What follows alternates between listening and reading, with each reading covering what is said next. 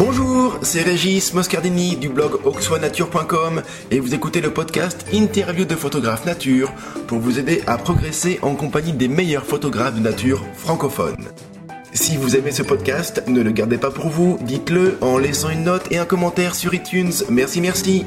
Aujourd'hui, pour ce 24e épisode, j'ai le plaisir de recevoir Patrice Mariolan, photographe de nature, photographe animalier et spécialiste des oiseaux. Bonjour Patrice Mariolan. Bonjour. Bienvenue à toi dans la série d'interviews d'Oxo Nature. Je te remercie vraiment d'avoir accepté de te prêter au jeu de l'interview. Ben écoute, c'est avec plaisir. Écoute, euh, on va faire comme ça avant de- d'entrer dans le vif du sujet, de parler vraiment de photos. euh, bah, J'aimerais que tu, te, que tu te présentes en quelques mots, s'il te plaît. Bon alors en quelques mots, je suis, on va dire, un jeune retraité de 63 ans. Euh, je vis en Charente-Maritime, à Tony-Charente, euh, près de Rochefort. C'est dans la zone de La Rochelle-Royan, pour ceux qui connaissent pas bien la région, depuis plus de 25 ans. Et voilà, je suis, je suis passionné de photos, que je, que j'ai commencé à pratiquer il y a une dizaine d'années à peu près.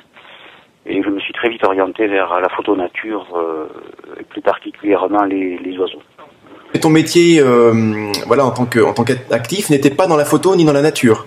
Ah non, pas du tout, du tout. Non, non, non. Je travaillais dans une entreprise, euh, grosse entreprise aéronautique, et donc j'ai fait différents postes, quoi, de, de des achats, responsable de la logistique, de l'infrastructure, enfin des choses comme ça, quoi. Donc ça avait rien à voir absolument avec euh, la photo, la nature euh, ou la technique photo. hein. Ça a vraiment commencé il y a dix ans. En fait, j'étais comme tout le monde avec un petit euh, euh, un petit compact euh, pour les photos familiales. Et puis j'ai découvert le réflexe et j'ai trouvé ça génial au niveau de la réactivité, euh, de toutes les possibilités que ça offrait. Et j'ai démarré comme ça en fait. Voilà. Avec un numérique directement? Oui, avec un numérique directement. J'ai très peu fait de photos argentiques, euh, donc euh, je suis passé directement sur le numérique. Et puis la photo nature, parce que bon, j'ai toujours été attiré par la nature. Quand j'étais gamin, je me rappelle avec les copains, on partait euh, courir dans les dans les forêts après l'école, euh, faire des découvertes de nouveaux chemins, de nouveaux arbres, de nouveaux lieux. C'était presque l'aventure, quoi. Donc avec ça, il y avait évidemment tous les animaux qu'on pouvait croiser euh, quand on les effarouchait pas. Et donc j'ai toujours baigné un peu dans, ce, dans cet environnement nature. En face de chez moi, il y avait une ferme, donc on avait des animaux bien sûr de ferme, mais aussi d'autres euh, animaux, pas mal d'oiseaux. Et derrière la, derrière la maison et le quartier, il y avait les bois, donc c'était c'était vraiment génial, quoi. Voilà. C'est un avantage euh, qu'ont les photographes animaliers euh, qui habitent à la campagne, c'est de pouvoir tout de suite, euh, en sortant de chez eux, être directement en prise directe avec la nature, alors que ceux qui vivent euh, dans une zone urbaine, eh bien, euh, voilà, on, on pas cette chance-là. Puis il faut prendre la voiture, et puis on n'est pas, on, on baigne pas dans le milieu en permanence. C'est vrai, mais il y a aussi, quand on s'est observé, quand on s'est regardé ce qui se passe autour de nous, il y a de la vie partout, quoi. Euh, alors, elle n'est pas, elle est pas imprégnée de nature sauvage, on va dire, mais euh, je pense surtout à l'environnement, flore, arbres, etc. Mais par contre, il y a de la vie animale partout. Donc, euh, on peut aussi faire de la photo animalière dans des dans les centres urbains. Il y en a d'ailleurs qui ont fait des reportages sur des animaux sauvages qui vivaient en ville, notamment sur Londres, des renards, etc. Et il y a des choses à faire aussi, quoi. On n'a pas besoin d'être. Oui. Alors, c'est c'est un plus, bien évidemment, euh, parce que la diversité est quand même plus grande et puis les attitudes sont, sont différentes. Euh, et l'environnement est peut-être plus valorisant pour les sujets que l'on photographie. Mais c'est c'est pas euh, c'est pas la condition sine qua non quoi pour pour faire de la photo. Puis c'est vrai que les animaux, euh, enfin en tout cas pour certains, sont très opportunistes et savent vraiment profiter euh, de la proximité de, euh, de la présence humaine pour, euh, eh bien ils en profitent. C'est-à-dire qu'il y a forcément la nourriture aussi, donc il y a des caches, il y a, il y a un peu de chaleur. Donc c'est vrai que tu as raison, dans les zones urbaines, il y a, il y a aussi une vie, une vie animale qui est d'ailleurs plutôt nocturne. C'est pour ça qu'on la croise quand même pas beaucoup. Donc il faut il faut se lever très tôt euh, euh, et euh, mais euh, mais il y a des choses à faire. Peut-être faire preuve d'ailleurs de d'un peu plus de euh, de, de créativité hein, pour euh, pour passer au-delà de l'aspect urbain qui peut peut-être un petit peu rebutant, être un peu plus créatif, ça peut être une bonne école d'ailleurs. Voilà, tout à fait.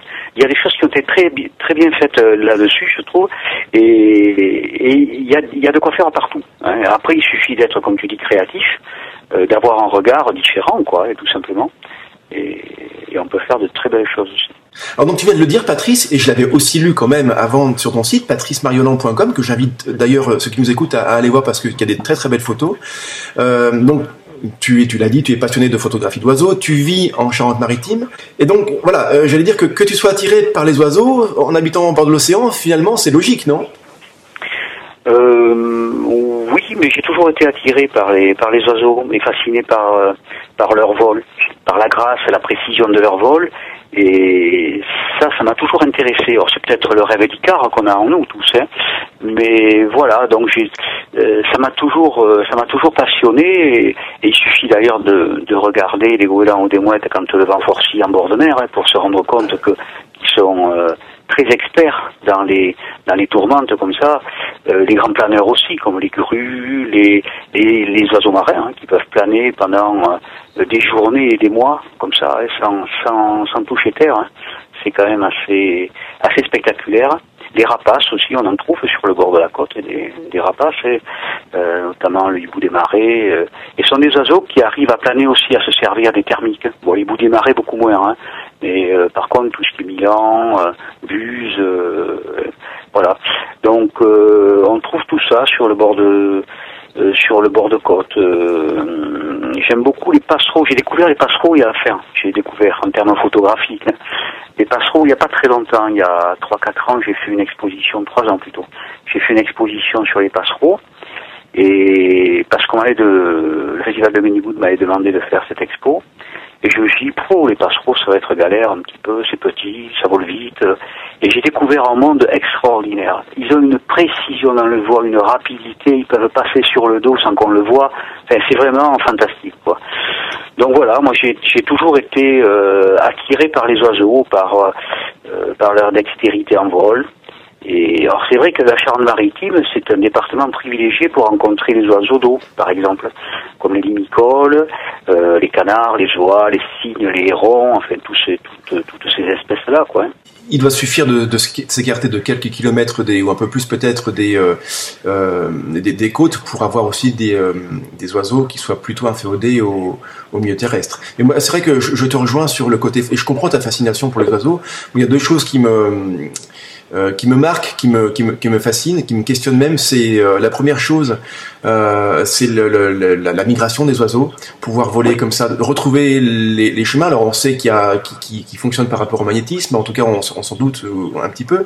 Mais moi donc c'est la migration qui me fascine. Et la deuxième chose, c'est alors c'est un peu plus comment dire, un peu plus technique peut-être, c'est c'est quand on voit des ces grands groupes de, centaines de milliers d'oiseaux dans le ciel et qu'ils tournent tous au même moment et qu'il n'y en ait pas un qui, euh, qui rentre dans l'autre, on se demande comment ça fonctionne. C'est un vrai balai euh, réglé au millimètre euh, et, et, ça fonctionne quoi. Donc voilà, moi deux choses qui me fascinent euh, chez ces espèces-là. Peut-être que d'ailleurs tu, tu, as des, des, éléments de réponse par rapport au euh, par rapport au groupe d'oiseaux dans le ciel qui, qui volent tout en tout en, en groupe sans sans s'entrechoquer? Bah écoute, nous ce, ce qu'on voit en fait, on voit plutôt une image à plat qu'on n'a pas trop la notion de, de distance verticale. Hein. Et en fait, les, les, oiseaux, ils sont pas, euh, ils sont pas touchés. Il y en a qui sont les uns dessus, les autres dessous. Euh, mais ils s'organisent en général de façon à pouvoir profiter de la traînée euh, pour faire moins d'efforts. Hein. C'est le cas, par exemple, des vols en V. Ensuite, il y a des, euh, des vols de, de passereaux, de petits oiseaux euh, ou de limicoles hein, qui sont extrêmement rapides. Alors là, moi, j'ai pas d'explication technique euh, euh, ni physiologique par rapport à ça, mais c'est vrai que ces vols, et je pense aux étourneaux entre autres aussi, hein, euh, ces, ces, vols sont très très spectaculaires. Ces vols de, de, de, de foule comme ça sont très spectaculaires parce qu'ils bougent en même temps. Et oui, on a l'impression que tous en même temps, comme si d'un coup, ils pensaient tous à la même chose. Tiens, on, allez, on va tous tourner à droite, quoi. D'un coup. C'est ça qui est assez fabuleux. Oui, mais je crois que c'est une réaction, euh, euh c'est une, une, réaction de proximité en fait. On retrouve ça chez les poissons aussi, chez les bandes de, de poissons. Voilà. Et donc il y en a un qui bouge et imperceptiblement, il commande à l'autre de, de, bouger aussi.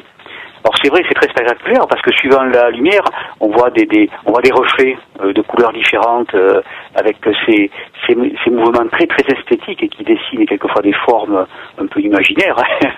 euh, on voit on voit une personne qui qui s'envole dans le ciel, qui se transforme en autre chose, etc. Donc je trouve ça très très amusant. Donc Patrice, les, les, les oiseaux ont tous une excellente vue et, et donc tenter de les approcher euh, en, en, en, marchant à l'approche et, la plupart du temps voué à l'échec. Alors toi, euh, quelle technique utilises-tu pour les photographier Justement, à l'approche ou à l'affût? Je crois que toutes les, enfin, moi j'utilise plusieurs plusieurs techniques. L'approche, ça fonctionne assez bien, ce qu'on appelle la, la billboard en fait. Hein. Oui. Euh, L'approche, euh, ça fonctionne assez bien pour pour certains certaines espèces d'oiseaux. Euh, je pense par exemple euh, aux tournepierres qui sont des limicoles hein, qu'on peut trouver en bord de mer.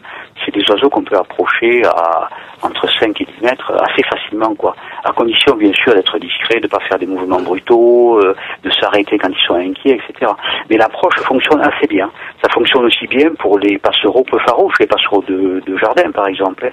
On passe très souvent à côté d'un rouge-gorge ou d'une mésange euh, à 4 mètres euh, sans que ça l'émeuve particulièrement, surtout lorsqu'il est à la mangeoire. Quoi.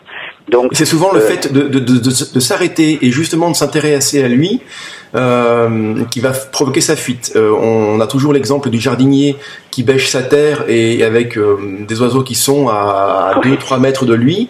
Le rouge-gorge en particulier, oui. il reste, il reste vers lui parce que le jardinier s'en fiche clairement du rouge-gorge. Alors que le photographe, lui, euh, va prêter attention à l'animal, à l'oiseau, et c'est ce qui va souvent provoquer la fuite. Voilà. Alors bon, après il y a des euh, il y a des camouflages pour pouvoir euh, les approcher.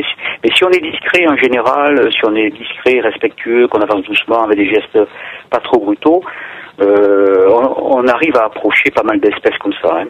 Bon, ensuite, euh, il y a une autre, euh, une autre possibilité qui est, qui est l'affût, que ce soit en tente ou en filet. Ça, c'est vraiment euh, une possibilité très très facile. Quoi. Moi, j'ai débuté comme ça en fait. Hein. j'ai acheté, bah, je vais faire un petit peu de pub pour des copains qui sont jamais, jamais électroniques.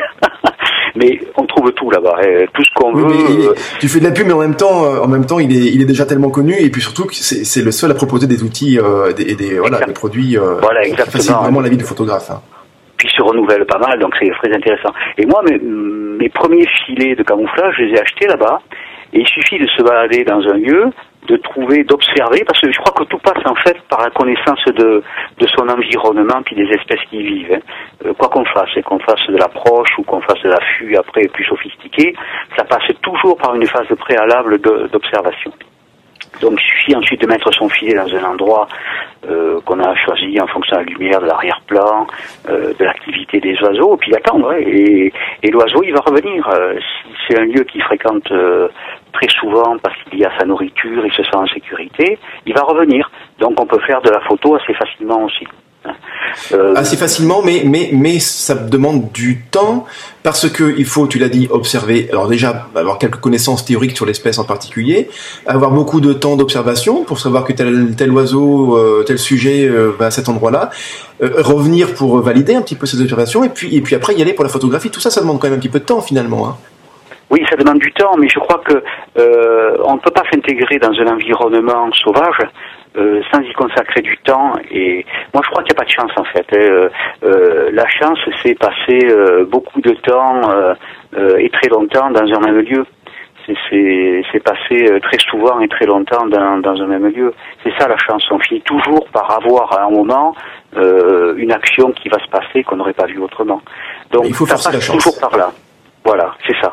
Et, et, et, ça passe toujours par là en fait quelle que soit la technique que, l'on utilise pour le camouflage, pour l'approche. Alors après, moi, je privilégie, euh, j'ai fait beaucoup de photos en infus flottant. C'est une technique que je, que je privilégie, qui a quelques contraintes, mais qui a beaucoup d'avantages.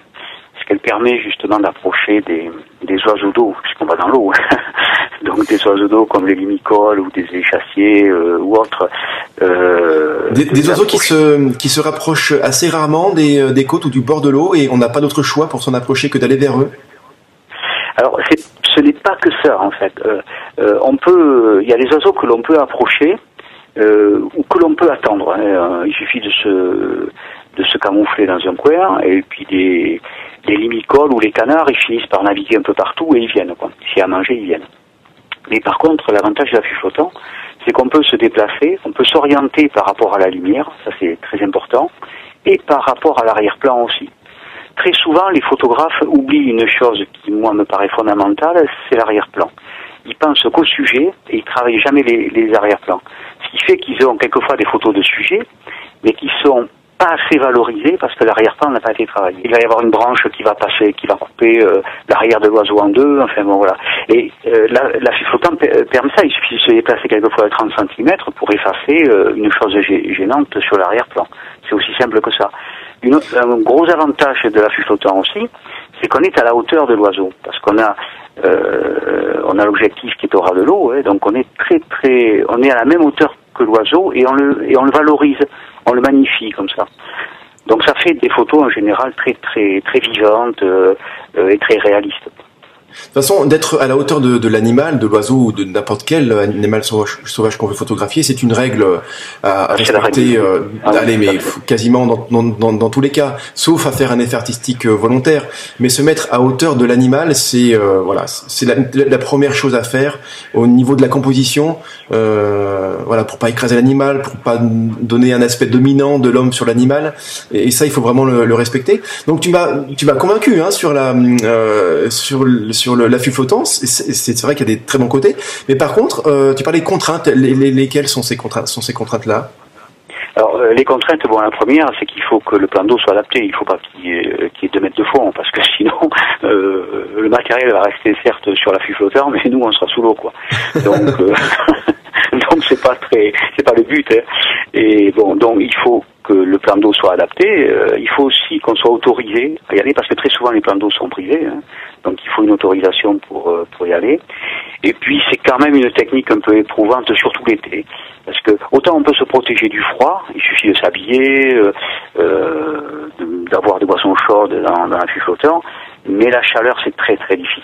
Quand il fait 40, 45 dans un fût flottant, eh bien, on peut pas faire grand chose. qu'en plein soleil, quand ça tape vraiment sur la, sur le, sur la, sur la tente, ça, ça fait four quoi.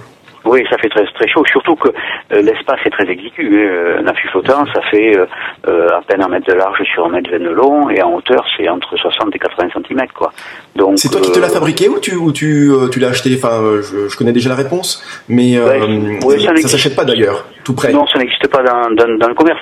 Et puis je trouve que le fabriquer, ça rajoute au plaisir de l'utiliser, quoi. c'est son objet, on l'a fait à sa dimension, on y a mis toutes ces petites astuces pour accrocher euh, pour accrocher un enregistreur de son par exemple, pour accrocher un sac à dos où on va avoir de la nourriture, enfin voilà quoi. Donc je trouve que c'est assez intéressant de, le fabriquer. Puis très souvent d'ailleurs, euh, ben, moi je sais que j'utilise des, des affûts flottants que je dois démonter euh, pour pouvoir euh, les véhiculer, quoi, aller d'un étang à l'autre. Hein. Donc on, fait en général un affût flottant euh, à sa dimension, à sa façon de l'utiliser.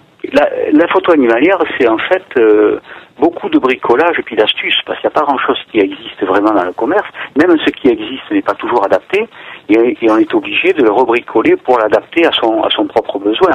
Je pense à des barrières infrarouges et des choses comme ça. Quoi, hein.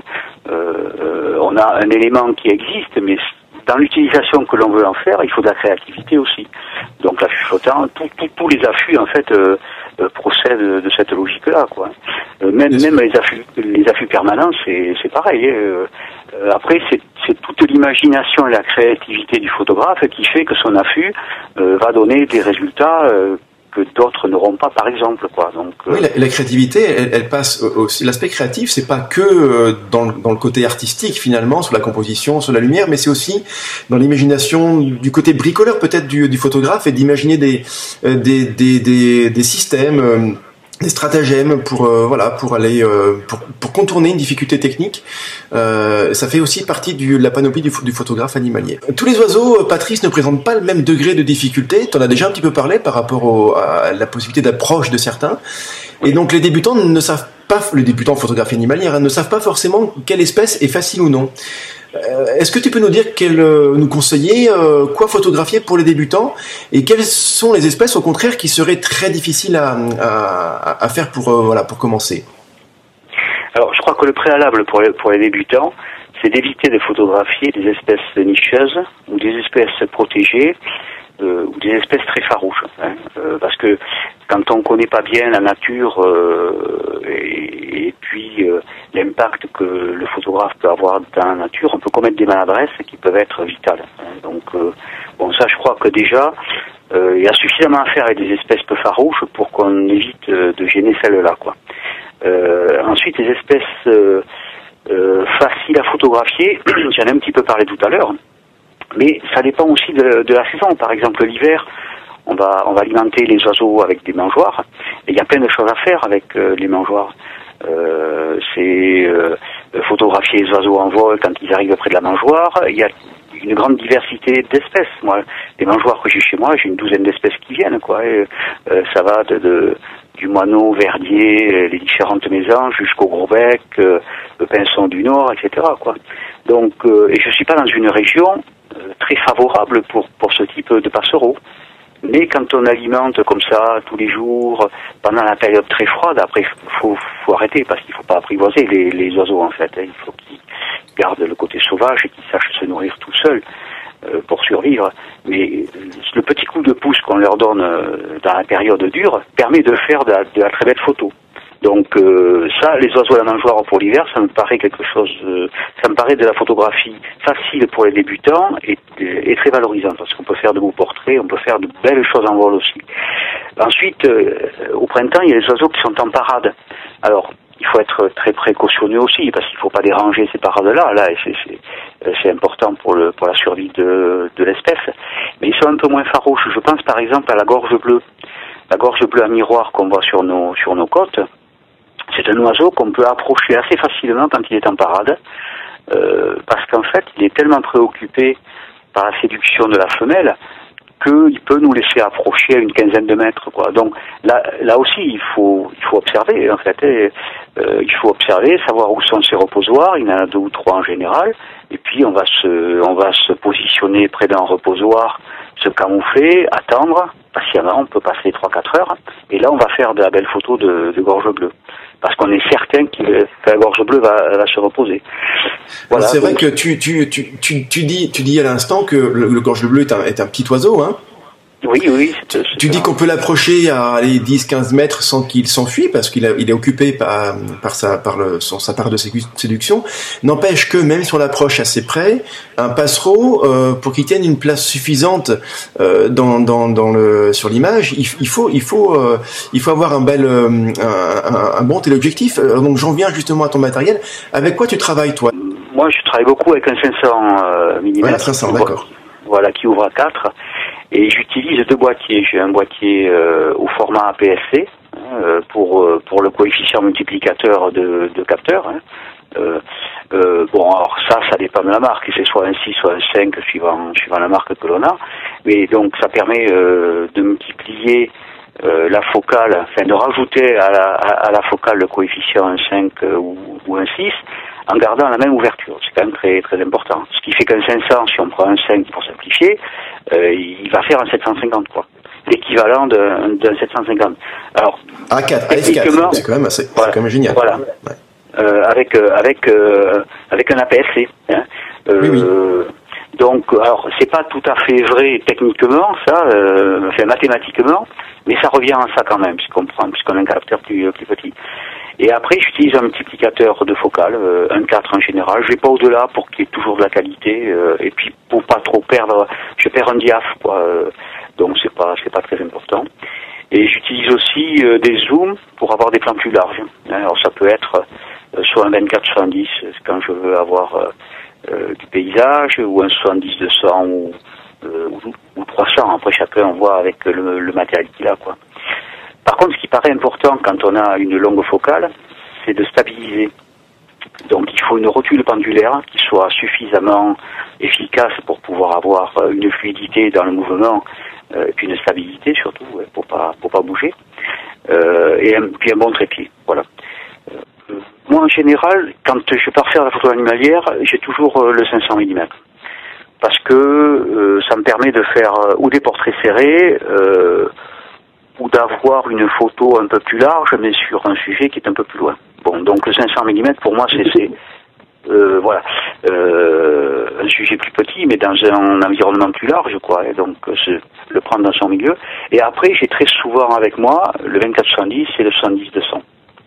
Parce que je trouve que ce sont deux, deux objectifs de base euh, qui permettent. Euh, alors quelquefois j'amène aussi euh, un 105 macro parce que je me dis bon ben quand j'aurai fini mon affût j'allais me faire un petit peu de macro histoire de me, de me détendre. Et mais les trois objectifs de base c'est ça quoi en fait. Donc Alors, tu couvres quand même de 24 mm à, à 500 à 500 mm avec trois objectifs, ce qui est ce qui est finalement une, une, bonne chose parce que tu vois vraiment là tu peux faire tous les tous les tous les plans possibles. Oui, parce que euh, dont on se rend compte, c'est que quand on est sur place, bien qu'on ait prévu un certain type de photos, euh, etc., on a toujours envie à un moment de dire, tiens, je vais prendre le sujet dans un environnement, dans un contexte différent avec euh, tout, euh, tout son environnement autour, etc. Et ça, on peut pas le faire avec un seul objectif, surtout s'il est fixe. Si c'est un zoom, on peut, on peut se permettre, quoi. Mais s'il est fixe, euh, s'il est fixe, ben, on a, on a que 500 mm. Et, et se reculer pour élargir le plan, c'est faire fuir l'oiseau. Donc, quand, quand on est à l'affût depuis 3-4 heures. Il y a une question que je retrouve souvent dans les mails que je reçois ou même dans les commentaires du, du blog. Euh, c'est comment réussir à prendre des oiseaux en vol? C'est vraiment, voilà, c'est un marronnier. Ça revient très souvent, très souvent, pardon. En parcourant ta galerie, justement, qui s'appelle Suspend ton vol, tu maîtrises, enfin, j'imagine que tu maîtrises cette technique à la perfection. Euh, est-ce que tu peux nous expliquer comment tu t'y prends concrètement pour réussir tes photos d'oiseaux en vol? Il y, a, plusieurs techniques. Hein. Euh, la technique euh, avec les 500 mm par exemple, c'est de faire de la c'est de faire la mise au point sur le sujet, donc de dégrossir sa mise au point avant. Hein. Euh, je prends l'exemple, par exemple, d'un héron qui va se trouver à une vingtaine de mètres, hein, euh, qu'on voit arriver en vol, par exemple. On va essayer de dégrossir la, mise au point et ensuite faire la mise au point sur, sur le sujet. Ça permet euh, à l'autofocus de réagir très très vite. Ensuite, ce qu'il faut surtout, c'est ne pas le perdre. Donc chaque fois qu'on va le perdre parce que le parce que le collimateur va accrocher un arrière-plan ou quelque chose comme ça, il faut arrêter sa mise au point puis la reprendre sur, euh, sur le sujet. Il faut pas chercher à continuer en pensant que l'autofocus va récupérer cette mise au point quand le sujet, quand il raccrochera le, sujet. Très souvent, il reste sur. Donc, donc, je pense qu'il faut, enfin moi, ce que je fais, hein, c'est que je reprends carrément ma, mise au point sur le sujet. Bon, après, c'est toute une technique de, de, suivi, c'est de l'entraînement, hein, comme tout. Hein. Il faut s'entraîner avec un 500 mm parce que l'angle de champ est très faible, c'est 3 degrés à peu près. Et donc mettre un sujet dedans, c'est pas facile, et le garder, c'est pas facile non plus. Donc il faut de l'entraînement. Hein. Ensuite, il y a d'autres, euh, il y a d'autres techniques. Je pensais à la mangeoire, par exemple. Ça, ça va intéresser les, les débutants. Euh, pour prendre des sujets en vol à la mangeoire, il faut déjà disposer de sa mangeoire euh, dans, près, face à un arrière-plan qui soit valorisant. Quoi. Il ne faut pas la mettre contre un mur, par exemple. Hein. Ou un grillage, quelque chose que... Oui, Ou un grillage, quelque chose comme ça. Donc il faut essayer de la positionner dans un endroit euh, où, où l'arrière-plan va être suffisamment loin pour être flou, par exemple, et où il va y avoir un petit peu de verdure, de couleur, etc. Ensuite, il faut positionner euh, une branche perpendiculaire à l'axe euh, à l'axe euh, de l'objectif. Alors je ne sais pas si ça paraît clair. Hein. En fait, ça doit faire euh, l'axe de trajectoire entre la branche et la mangeoire et doit être perpendiculaire à l'axe de, l'objectif. Bien sûr. On imagine, on imagine, un, je sais pas, aller un, grand rayon laser qui partirait de, de, l'objectif. Eh bien, ce grand rayon laser là irait former une perpendiculaire avec la branche sur laquelle irait se poser l'animal. Alors, pas, pas la branche, sur la trajectoire de, l'oiseau, entre, entre la branche et puis la, puis la mangeoire. Ensuite, ensuite, il suffit de faire une mise au point sur un point de la mangeoire. Hein, euh, il ne faut pas qu'elle soit très large, la mangeoire, parce que ça sera plus compliqué. Euh, et d'avoir une profondeur de champ, euh, bah, il faut se mettre à 8 si c'est possible, si la lumière le, le, permet. Et on passe en manuel, on touche plus à rien. On, on bloque tout son système objectif, euh, objectif euh, boîtier, etc. Euh, et surtout pas l'autofocus automatique, hein, on passe en manuel et on déclenche avec avec un déclencheur à main, par exemple, une petite, télécommande filaire qui coûte 10 euros là ou, ou 15 euros. Et puis c'est simple. Il faut surtout pas regarder dans, dans l'œilleton, parce que si on regarde dedans, le temps qu'on voit l'oiseau, il est déjà passé, il va très très vite. C'est-à-dire qu'en fait, il faut le, le, le coût de la de la télécommande, c'est pas tant pour les vibrations, parce qu'on est sur trépied, donc les vibrations, elles sont, elles sont, c'est pas, il n'y a pas de conséquences. Euh, en tout cas, elles sont annulées par, par le trépied. Mais c'est pour, on, a on a cette euh, cette euh, télécommande euh, filaire à main, donc on va déclencher avec la main, enfin oui, avec la main, l'œil l'œil enlevé du, du de l'œilleton. C'est pour pouvoir voir arriver l'oiseau et anticiper son arrivée et être beaucoup plus réactif que si on attendait de le voir dans le viseur. C'est ça. Et donc, euh, avec l'expérience, avec l'habitude, on va savoir où déclencher pour telle espèce, quoi. Euh, par exemple, les mésanges, euh, les mésanges bleus arrivent plutôt droit, les mésanges charbonnières par dessous, etc. Donc, on va voir à quel endroit on commence à déclencher, puis ça devient instinctif après. Et on va avoir des, des, des oiseaux en vol dans des positions extraordinaires. Donc ça, c'est ça, c'est un système qui est quand même assez simple à mettre en place, hein, avec un peu d'astuce puis d'habitude. Euh, voilà. Et puis après, il y a les barrières infrarouges qui fonctionnent assez bien à la mangeoire. Euh. Donc là, c'est quand même un, système un peu plus complexe, un peu plus coûteux. Euh, tu utilises ça? Bah, J'utilise ça, notamment pour le pour la mangeoire, hein, pour les photos à la mangeoire. On en parlera peut-être un peu plus loin. Et alors, il faut surtout pas croire que ça facilite le, le travail. Au contraire, ça le complexifie, parce qu'on rajoute des paramètres en fait. Donc euh, c'est pour ça que euh, les gens qui croient qu'avec des barrières infrarouges on fait des photos faciles, c'est totalement faux, totalement faux. Il faut, moi, pour mettre au point le système qui m'a permis de faire certaines photos qui sont sur le sur le site là, notamment dans dans la rubrique Suspend ton vol, j'ai mis deux ou trois ans quoi pour arriver à trouver deux ou trois euh, ans ouais, pour trouver le bon système de lumière, pour trouver euh, euh, le bon, comment dire, euh, ça, ça se joue au demi centimètre, quoi. Euh, le bon point de déclenchement, le temps de latence de l'appareil, etc. C'est bon, c'est un travail important. Alors comme je travaillais, je ne pouvais le faire que le week-end, bien sûr, ce qui a complexifié un peu.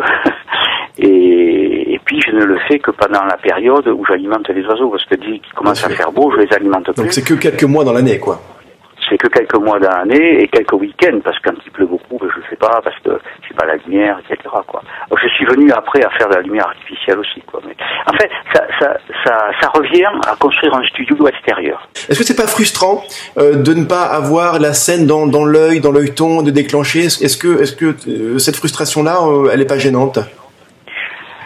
Euh, Elle est gênante au début, mais c'est un autre type de photo. Donc, euh, moi, je trouve ça assez intéressant parce qu'on peut l'observer de loin, de sa fenêtre, par, exemple, hein, et ça permet de voir comment arrivent les oiseaux, comment on va pouvoir corriger son, son système. Non, non, je trouve ça très intéressant. C'est une, très bonne, astuce que tu viens de dire là. C'est pas mal des fois euh, pour ce type de photographie-là, c'est-à-dire euh, avec une barrière euh, ou par des piégeages, piégeages photo. C'est très bien de, de prendre du recul pour voir avoir l'ensemble de la scène et, et voir d'où viennent les oiseaux, où ils repartent et mieux connaître leurs habitudes. Et c'est vrai que ça, on le fait pas assez de prendre du recul comme ça mais ça fait partie de, de l'observation aussi. Hein. Bien sûr. Comprendre, comprendre les attitudes, comprendre comment ils réagissent. Les, les oiseaux sont très malins. Hein. Si, ils vont passer aux endroits qui sont les plus simples, qui les gênent le moins. Euh, donc il faut comprendre ça, il faut comprendre comment ils fonctionnent. Et puis suivant la taille de, de, de l'oiseau, ils vont pas arriver pareil, bien sûr. Hein. Donc euh, alors Patrice, tu as eu une actualité sacrément chargée en fin 2014. Je, je vais, euh, je vais lister un petit peu tout ça. Tu as fait une expo au Salon de la Photo à, Paris. Tu as été à Ménigout, qui est le festival des, euh, c'est le festival du film animalier, hein C'est ça. Oui. Ménigout. Ouais, c'est ça. Hein. Donc tu as été aussi, tu as exposé à Montier-Ander et enfin tu as exposé au siège de la LPO à, à Rochefort euh, avec ta série Sauvage, Sauvage au pluriel. J'aimerais que tu nous parles un petit peu avant de avant de parler de, ce type d'événement-là et de ce que ça t'apporte en tant que, photographe, j'aimerais que tu nous parles un petit peu de, ta série Sauvage, justement, qui a fait un petit peu le tour là, des, euh, des grandes expositions. Alors, c'est un peu particulier parce que c'est une, une exposition euh, d'oiseaux, de photos d'oiseaux qui est en noir et blanc. C'est pas très très courant, on n'en voit pas beaucoup hein, de, photos d'oiseaux en noir et blanc. Et, donc j'ai voulu faire, euh, ça fait plus de deux ans que je travaille dessus, bon, sur le choix, le thème, enfin, de façon à ce qu'il y ait une cohérence euh, dans l'exposition. Puis le travail aussi pour trouver du financement, parce que ça se, ça se, ça se finance pas comme ça, c'est grosses expos, surtout que les photos sont grandes, elles font 1m20 par 80 cm. c'est très coûteux, très coûteux. C'est très coûteux, elles sont montées sur caisse américaine, voilà, c'est du bon, et il y a 16 photos, donc tu vois un petit peu le, la charge financière que ça peut faire. Bien sûr. Donc, donc j'ai travaillé assez longtemps dessus et j'avais en tête ça depuis plusieurs années de de travailler sur du noir et blanc sur, euh, sur les oiseaux. Parce que je trouve que la, que la couleur, qui est intéressante par ailleurs, hein, elle, euh, elle permet aussi de, de, de magnifier l'oiseau, enfin d'avoir des arrière-plans qui sont très sympas, de travailler sur des couleurs chaudes par exemple. Euh, mais elle fausse le regard c'est-à-dire qu'elle euh, elle détourne quelquefois de, l'essentiel. Il y a des oiseaux qui sont très colorés et on ne voit plus que les couleurs. On ne voit pas l'attitude, on ne voit pas le mouvement, enfin on ne perçoit pas dans sa euh, euh, dans sa spontanéité quoi. Donc je pense que le noir et blanc apporte ça, apporte ce regard sur l'essentiel de, la photo. Et ce que je voulais faire dans cette série, c'est pour ça que je l'ai appelé Sauvage, je voulais exprimer la, dualité que vivent les oiseaux entre euh, ce que nous on perçoit de la grâce, la beauté, euh, de leur vol, enfin, etc. Euh, et puis la sauvagerie dans laquelle ils vivent, parce que de toute façon, ils sont dans un milieu sauvage, au, sens noble du terme, hein. ils sont dans un milieu sauvage et ils sont constamment euh, dans cette dualité-là. Hein, mmh beauté, euh, grâce et sauvagerie, parce qu'il y a de la prédation, parce qu'ils doivent se nourrir, ils doivent protéger les petits, ils doivent euh, conserver des territoires ou en acquérir, enfin, etc. Quoi, hein. Donc euh, le noir et blanc me semblait aller très très bien pour ce type de, de thème, hein. et ça me permet, ça m'a permis aussi de travailler sur le contraste entre la douceur des gris j'ai beaucoup travaillé. Euh, et puis la dureté des noirs et des blancs purs, hein, qui permettait d'avoir des sujets quelquefois plus contrastés. Ça veut dire que tu t'es pas contenté de prendre des photos existantes que tu avais en couleur et de les mettre en noir et blanc via n'importe quel logiciel de traitement photo, mais c'était au contraire une vraie démarche artistique, euh, d'artiste même, euh, et, et, de, et de réfléchir à la prise de vue déjà au noir et blanc. Alors, euh, la prise de vue en noir et blanc, j'y ai souvent pensé, mais honnêtement, j'ai pas le regard noir et blanc. Donc, euh, alors, on est, on est trop, la, présence de la couleur est trop prégnante euh, chez nous en tant qu'être humain, quoi. J'ai une sensation que ça peut être traité en noir et blanc. Mais après, c'est ce qu'on veut dire en noir et blanc aussi qui est important. Il y a des photos qui vont pas du tout passer sur euh, sur une thématique, par exemple, euh, euh, la thématique que, que j'ai choisie, et il y en a d'autres qui vont très très bien passer. Il y a des photos qui vont être très très sombres. Enfin, je, pense notamment à des photos de mammifères africains, enfin de prédateurs africains. Bon, de Laurent Baheux, bon, ce sont des photos qui sont traitées dans, dans le dur, euh, qui passerait pas sur mathématiques, euh, par exemple. Donc, donc euh, moi j'ai beaucoup travaillé sur, sur la douceur des gris. J'ai à peu près passé une dizaine d'heures par photo pour les travailler en noir et blanc. Hein. Moi, il m'arrivait très très souvent de quitter l'écran, d'aller faire autre chose et de revenir pour avoir un œil neuf, quoi. Euh, parce que j'étais saturé de ce que je faisais et je ne voyais plus bien ce qui allait pas. Je sentais que c'était pas le résultat que j'aurais souhaité, mais je savais pas dire pourquoi. Et en fait, le fait de, de, de, de, quitter le regard, enfin de sortir le regard de, de son travail, d'aller faire autre chose et de revenir, je me disais, ah ben voilà, c'est ça qui va pas, et tac, je, je corrigeais. Et c'est vrai que je pouvais passer beaucoup de temps, quoi. Tant que la photo n'était pas terminée, je euh, je la validais pas. Donc, euh, et c'est un travail très très très riche, en fait, très intéressant. Parce que ça oblige à, à avoir une cohérence dans le langage de post-production, si on peut dire ça de façon à ce qu'il y ait une certaine uniformité euh, dans la série. Euh, et puis quand on a pris le parti, par exemple, de travailler des arrière-plans euh, dans la douceur, bon, pas sur toutes les photos, mais sur une bonne partie des photos, ben, il faut trouver des arrière-plans qui se prêtent à ce, à ce travail-là, quoi.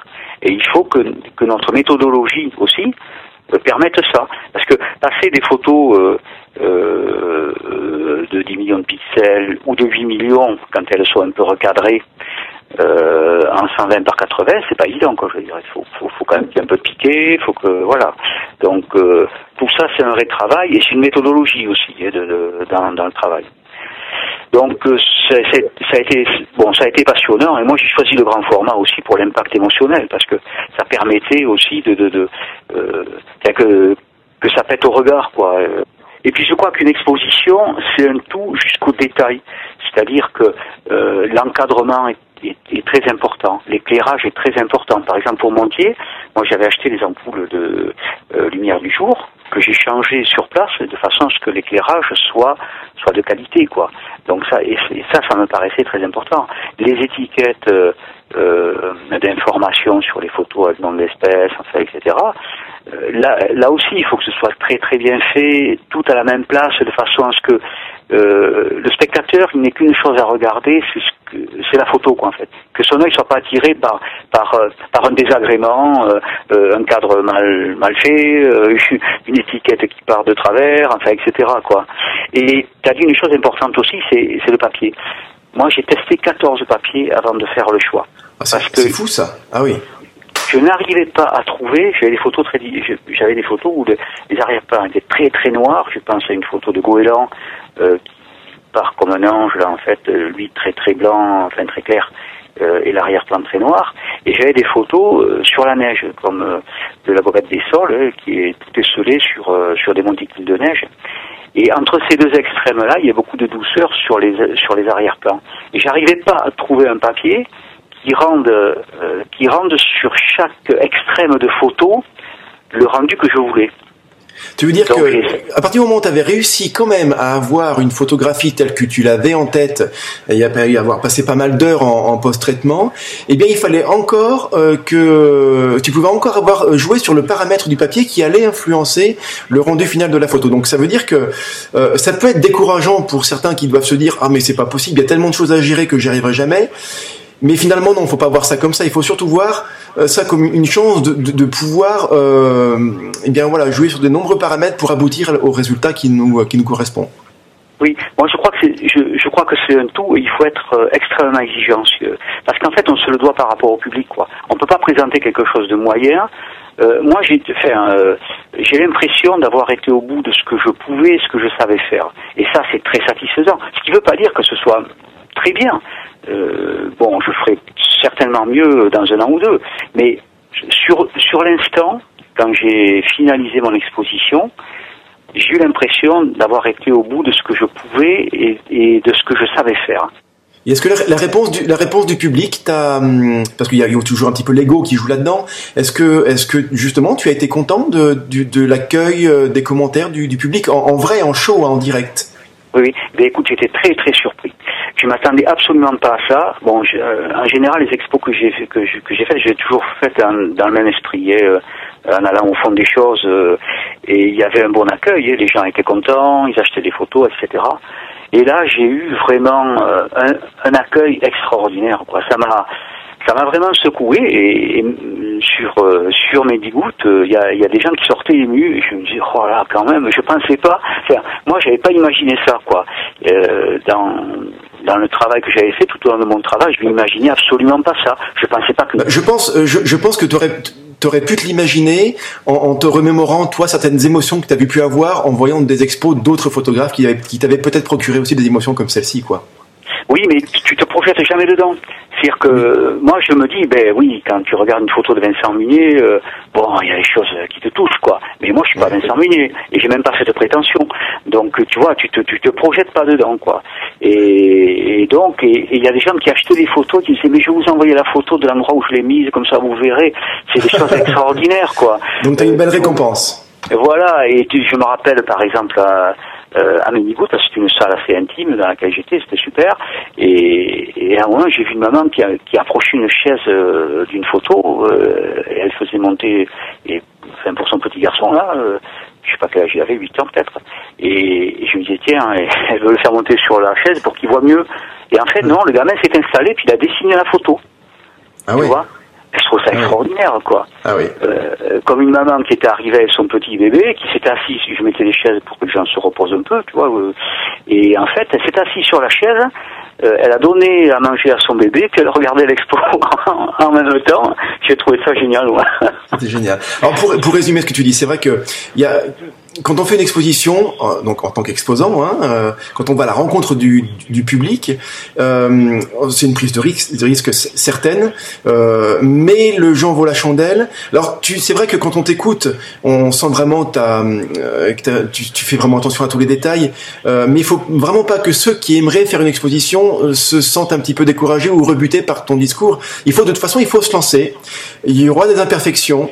Euh, mais mais le jeu en vaut vraiment la chandelle. Et puis euh, et, puis moi je connais personne qui qui euh, au retour d'une première exposition m'a dit ah, mais plus jamais je ferai ça, c'était une catastrophe. Au contraire, j'ai toujours eu des retours de gens qui me disaient je sais que c'était pas parfait, mais le retour des gens était vraiment génial. ça m'a fait chaud au cœur, donc j'ai qu'une envie, c'est de recommencer quoi. Oui, moi je pense que de toute façon exposer c'est fondamental. C'est l'aboutissement d'un travail de photographe. Je suis vraiment d'accord avec toi. C'est un bon sens de faire de la photo et de la garder sur son ordinateur. Quoi. Voilà, moi j'ai commencé ma première exposition, j'en ai fait un paquet d'expos euh, quand même, mais ma première exposition c'était du 20-30, parce que je ne pouvais pas me payer autre chose, et j'ai fait du 20-30, et j'ai eu des contacts qui étaient euh, très encourageants. Et on continue comme ça. Et après, on va plus loin parce qu'on a l'expérience, on sait ce qu'il faut faire pour que ça marche mieux, pour aller plus loin dans, la perfection, etc. Mais je suis tout à fait d'accord avec toi. Il faut pas se rebuter. Il faut peut-être prendre des sites moins prestigieux pour commencer à exposer. Hein. Il faut surtout pas, surtout pas avoir peur de se mettre, euh, mais c'est même pas se mettre en danger parce que je trouve que moi exposer ça, ça ouvre plein de portes quoi. Euh, en discutant avec les gens, ce dont je me rends compte moi, par exemple, c'est quand j'ai créé une exposition et que je la présente au public, ben, elle m'appartient plus quoi. C'est-à-dire que et d'ailleurs c'est très intéressant, parce que ça permet de tourner la page sur sur autre chose. Mais le regard que porte le public sur ce que j'ai fait n'est pas celui que j'avais moi, souvent. Et, c'est très intéressant, je trouve, c'est très enrichissant et ça ouvre plein de voies. Donc, euh, moi, je pense qu'il faut exposer. Il faut prendre ce risque qui n'en est pas un. Hein. Pour moi, c'est très enrichissant. On prend très peu de risques. Le pire, c'est qu'on prenne un peu de risques par rapport à son ego, mais bon, faut faut pas non plus. et puis les gens, non, et puis il faut se dire que les, gens qui viennent voir les photographies ne jugent pas le photographe et encore moins la personne. Euh, ils jugent au pire la photographie. Euh, au mieux, ils la trouvent magnifique, et au pire, ils la trouvent pas belle. Et puis c'est tout. Exactement. Et puis il y a d'autres qui vont la trouver belle et on comprend pas pourquoi. Il y a des gens qui ont accroché à des photos enfin, que moi j'avais pas mis en tête de liste quoi. Et, et après, chaque photo a une histoire par rapport à la personne qui la regarde. Donc, euh, et ça, ça nous appartient pas. C'est pour ça que je dis qu'à un moment, euh, l'exposition nous échappe, quoi. Les photos nous, nous échappent. Elles sont parties, mais c'est vrai pour l'écriture, c'est vrai pour la chanson, c'est vrai pour tous les modes d'expression, quoi. Ce qu'on a voulu mettre dedans, c'est en partie ressenti, mais c'est ressenti avec une histoire, un vécu de la personne. On, ne maîtrise pas euh, comment la personne va, va euh, interpréter la photo. Juste pour finir sur, sur ce, sur ce point-là, pour exposer, moi je l'ai fait, je l'ai fait chez moi. J'habite dans un petit village, j'ai une médiathèque qui est, qui, qui, est récente, donc qui est euh, en plus un joli bâtiment. Eh bien, euh, j'y suis allé, j'ai demandé, je suis allé voir la, responsable du site, je lui ai dit ben voilà, j'ai euh, chez moi 10 photos en grand format. C'est dommage qu'elles restent qu'elles restent dans mon dans mon garage. Je voudrais en faire profiter les gens. Elle m'a dit ben super, on a un petit hall. Eh bien, et ça a duré trois semaines. J'ai exposé pendant trois semaines. Voilà, donc c'est tout simple. je veux dire, il faut pas il faut pas commencer en se disant mais allez, je vais commencer avec Montier. Ça, je pense, c'est une, première erreur quoi de commencer si, si gros. Mais au contraire aller euh, aller dans la mairie, dans une mairie. Et souvent les mairies aussi sont, sont demandeuses. Les, les restaurants peuvent l'être. Euh, c'est un, un, premier, euh, voilà, on, met un premier pied dans ce monde-là. Et puis c'est génial parce que de pouvoir discuter aussi pendant pendant deux trois jours euh, avec avec les, les, les personnes qui voilà qui viennent voir les photos, c'est c'est un vrai retour quoi, le vrai retour ah pur pur et juste. Ah moi, ça me recharge les batteries de faire ça en fait. Bon, c'est quand même fatigant, mais ça donne de l'énergie pour poursuivre. Alors, ce que je veux dire aussi, c'est que c'est c'est pas vraiment un passage obligé parce qu'on peut aussi faire, enfin, valoriser son, son travail euh, par autre chose, hein, euh, par d'autres moyens. Hein, euh, c'est les parutions, c'est les, les, galeries, c'est des choses comme ça. Mais je trouve que l'exposition, dans le cadre d'un festival par exemple ou d'une manifestation, c'est très intéressant parce qu'on rencontre beaucoup de gens et on a beaucoup d'échanges. Et on rencontre aussi des, collègues photographes, ce qui est très important. Ton exposition sauvage, est-ce que est-ce que tu vas la remettre, est-ce que tu vas la re-exposer en 2015 ou est-ce qu'on pourrait la voir? Écoute, l'exposition, elle est bon, elle est déjà euh, au siège de la LPO à, à Rochefort hein, jusqu'à fin janvier, mais elle pourra rester jusqu'à fin février, ça me gêne pas, elle est mieux là-bas que chez moi. Et puis ensuite, euh, le premier, le premier redémarrage, ça va être un euh, Nature Image à Tignecourt, hein, le, le 11 et 12 avril. C'est un, un, festival qui est organisé par Fabrice KF, que tu connais, et qui est un festival très très convivial et de qualité. Voilà, il me tarde d'y être. Euh, euh, J'ai envie de retrouver un peu toute cette équipe là-bas. Euh, elle va être en galerie à Angoulême et à Limoges. Alors les dates sont à confirmer, mais ça devrait être euh, aux alentours de mai, juin, juillet, par là. En mois d'Angoulême et en mois à Limoges. J'ai pas encore de date précise. Et puis en cours de validation, il y a le festival de, de Montcoutan, dans les Deux-Sèvres, où elle devrait être aussi en euh, juillet, août, septembre. Et puis euh, peut-être un Namur en Belgique aussi, euh, donc en octobre 2015. Voilà. D'accord. Donc de toute façon, je pense qu'il suffit d'aller sur ton site patrick, patricemariolan.com. tu dois avoir une page d'actualité et je peux donc, pouvoir retrouver ces, ces dates-là. Je te remercie beaucoup, Patrice, pour cette euh, cette euh, ben cette petite heure passée ensemble. Ça a passé une vitesse pas possible. Je, je m'en suis pas rendu compte. Ça fait déjà une heure. Euh, J'ai personnellement pris beaucoup de plaisir à, t'écouter. Je pense que euh, que les auditeurs aussi. Et puis voilà, je te remercie et je te dis à, à très bientôt. Écoute, c'est moi qui te remercie aussi. Merci à vous d'avoir suivi ce podcast et je vous donne rendez-vous très vite pour un nouvel épisode de Interview de photographe nature.